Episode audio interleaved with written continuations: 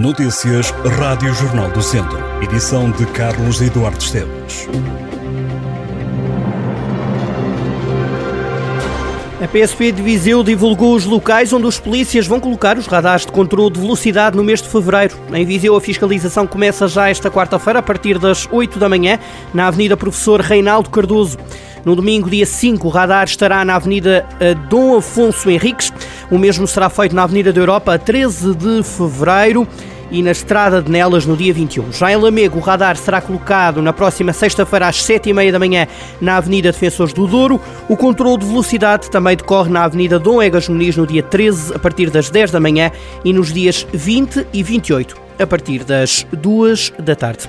E em Lamego, a Câmara e o Ministério da Cultura assinaram um acordo que prevê a cooperação entre as duas entidades na segunda fase de requalificação do Museu de Lamego. A empreitada terá um investimento de mais de 1 milhão e 200 mil euros. O Museu de Lamegos está entre os monumentos, museus e palácios que têm intervenção prioritária no âmbito das verbas do Plano de Recuperação e Resiliência. A autarquia de Lamego será responsável por lançar o concurso público para a execução da obra que deverá arrancar no segundo semestre deste ano. O Museu de Lamego encerrou ao público no final de 2021 devido às obras de reabilitação em curso. O Presidente da Câmara, entretanto, alertou o Governo para o facto de o património de Lamego ainda apresentar algumas lacunas que, a seu ver, poderão também ser apoiadas pelo PRR ou pelos fundos comunitários. Por isso, Francisco Lopes pediu à tutela que sejam contempladas no futuro as requalificações da Igreja de Santa Cruz, da Capela de Nossa Senhora dos Meninos, da Capela da Senhora da Esperança e do Santuário e Mata dos Remédios. Em São João da Pesqueira, a autarquia abriu um novo serviço social que pretende acompanhar casos de pessoas em situação de vulnerabilidade social do município. O serviço de atendimento e acompanhamento social entrou em funcionamento depois de concluir a transferência de competências da ação social para a autarquia, o serviço tem como objetivos informar, aconselhar e encaminhar para respostas serviços ou prestações sociais adequadas a cada situação e em articulação com as entidades competentes. O novo serviço está aberto de segunda a sexta-feira, das nove da manhã ao meio-dia e meia e das duas da tarde às cinco e meia da tarde. Os atendimentos serão feitos às terças e quintas-feiras, entre as nove e meia da manhã e o meio-dia e meia. Os golos marcados com a mão sempre fizeram parte da história do futebol ao longo dos anos. Apesar disso, não é todos os dias que um golo é marcado com a mão, mesmo que já tivesse havido títulos decididos com tal irregularidade.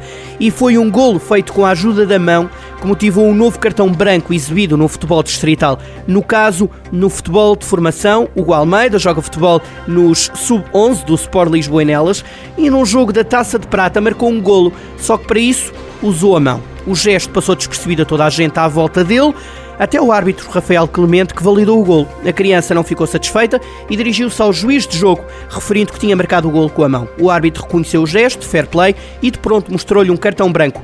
O jogo, que acabou em vitória do Nelas por 7-0 diante dos Ceireiros, abriu novamente a discussão sobre que valores passar aos jovens atletas enquanto estão a ser formados.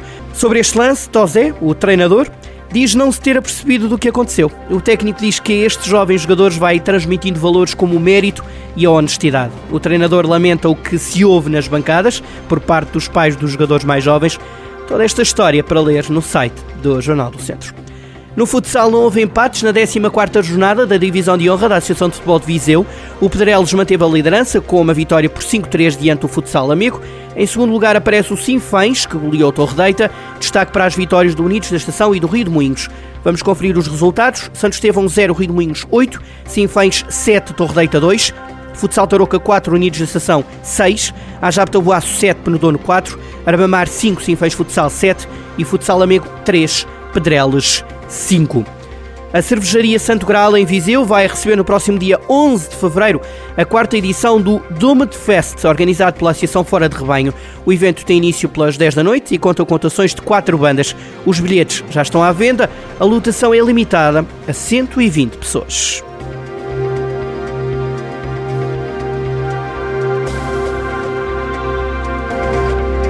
Estas e outras notícias em jornaldocentro.pt.